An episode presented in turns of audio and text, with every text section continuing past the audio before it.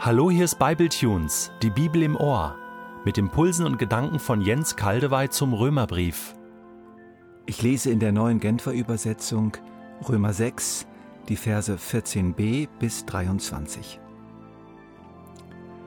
Denn ihr lebt nicht unter dem Gesetz, euer Leben steht vielmehr unter der Gnade. Was heißt das nun? Wenn unser Leben unter der Gnade steht und nicht unter dem Gesetz, ist es dann nicht gleichgültig, ob wir weiterhin sündigen? Niemals. Überlegt doch einmal, wenn ihr euch jemand unterstellt und bereit seid, ihm zu gehorchen, seid ihr damit seine Sklaven. Ihr seid die Sklaven dessen, dem ihr gehorcht.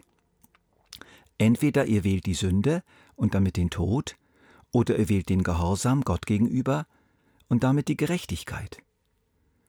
Aber Gott sei Dank, dass die Zeit vorbei ist, in der ihr Sklaven der Sünde wart, und dass ihr jetzt aus innerster Überzeugung der Lehre gehorcht, die uns als Maßstab für unser Leben gegeben ist und auf die ihr verpflichtet worden seid. Ihr seid von der Herrschaft der Sünde befreit worden und habt euch in den Dienst der Gerechtigkeit stellen lassen. Ich gebrauche das Bild vom Sklavendienst, das ihr alle kennt, weil ihr sonst vielleicht nicht versteht, worum es geht. Früher habt ihr euch in den verschiedenen Bereichen eures Lebens gewissermaßen wie Sklaven in den Dienst der Unmoral und der Gesetzlosigkeit gestellt, und das Ergebnis war ein Leben im Widerspruch zu Gottes Gesetz. Jetzt aber macht euch zu Sklaven der Gerechtigkeit und stellt alle Bereiche eures Lebens in ihren Dienst. Dann wird das Ergebnis ein geheiligtes Leben sein. Als ihr Sklaven der Sünde wart, standet ihr nicht im Dienst der Gerechtigkeit, und wart darum ihr gegenüber frei. Doch welchen Gewinn brachte euch das? Dinge, über die ihr euch heute schämt, Dinge, deren Endergebnis der Tod ist. Dass ihr jetzt aber von der Herrschaft der Sünde befreit und in den Dienst Gottes gestellt seid, bringt euch als Gewinn ein geheiligtes Leben und im Endergebnis bringt es euch das ewige Leben. Denn der Lohn, den die Sünde zahlt, ist der Tod. Aber das Geschenk, das Gott uns in seiner Gnade macht, ist das ewige Leben in Jesus Christus, unserem Herrn.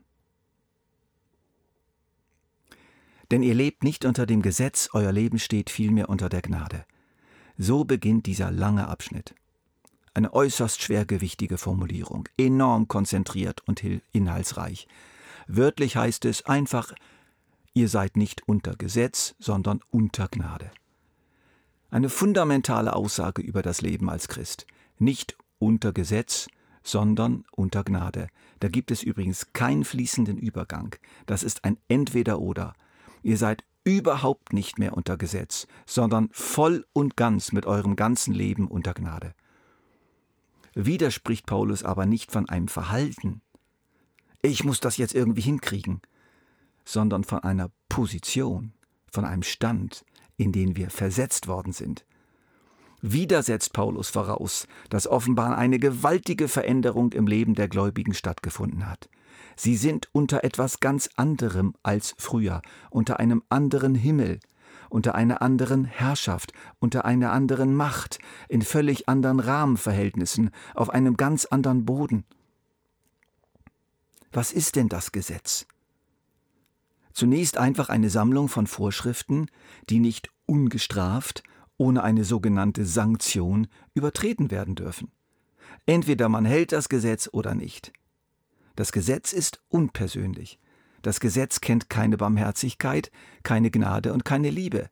Das Gesetz rührt auch keinen Finger. Es schreit vor, aber es unterstützt nicht. Das Gesetz verändert uns nicht. Das Gesetz tritt von außen an uns heran und fordert Erfüllung, und droht, wenn wir es nicht halten. Unter dem Gesetz sein bedeutet umgeben zu sein von Regeln, die man halten muss. Und mehr gibt's da nicht. Es gibt einfach die Regeln. Unter dem Gesetz sein heißt, ich muss ständig aufpassen. Ich muss Angst haben. Ich schaffe es immer wieder nicht.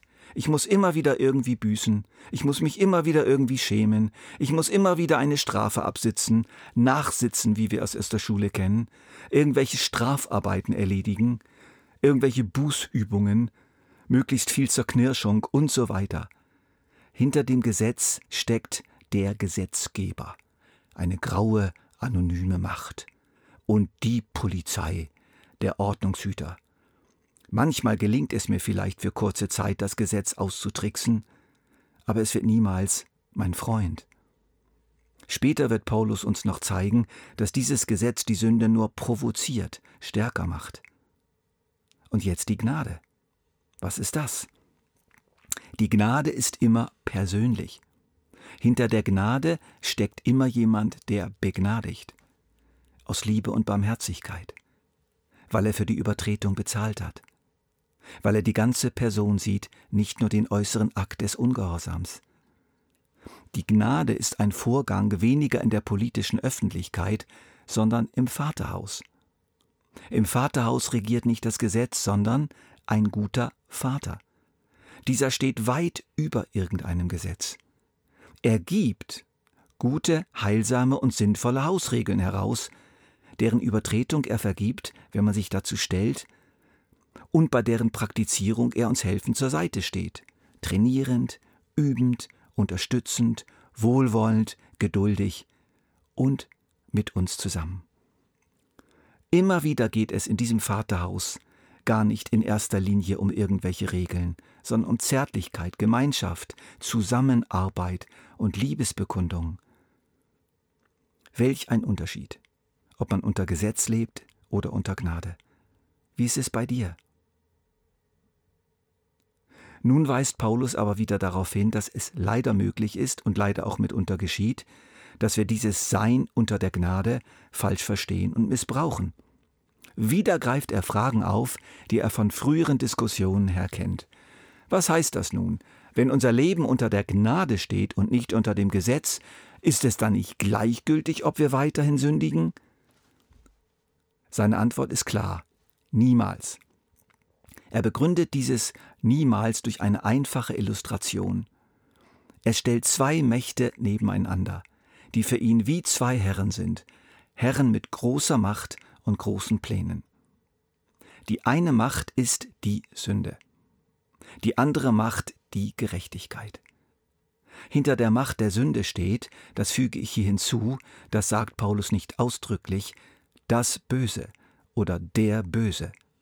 Hinter der Gerechtigkeit steht Jesus beziehungsweise sein Vater am Himmel. Auch Jesus stellt übrigens in Johannes 10 diese beiden Mächte sehr eindrücklich nebeneinander. Der Dieb kommt nur, um die Schafe zu stehlen und zu schlachten und um Verderben zu bringen. Ich aber bin gekommen, um ihnen Leben zu bringen, Leben in ganzer Fülle.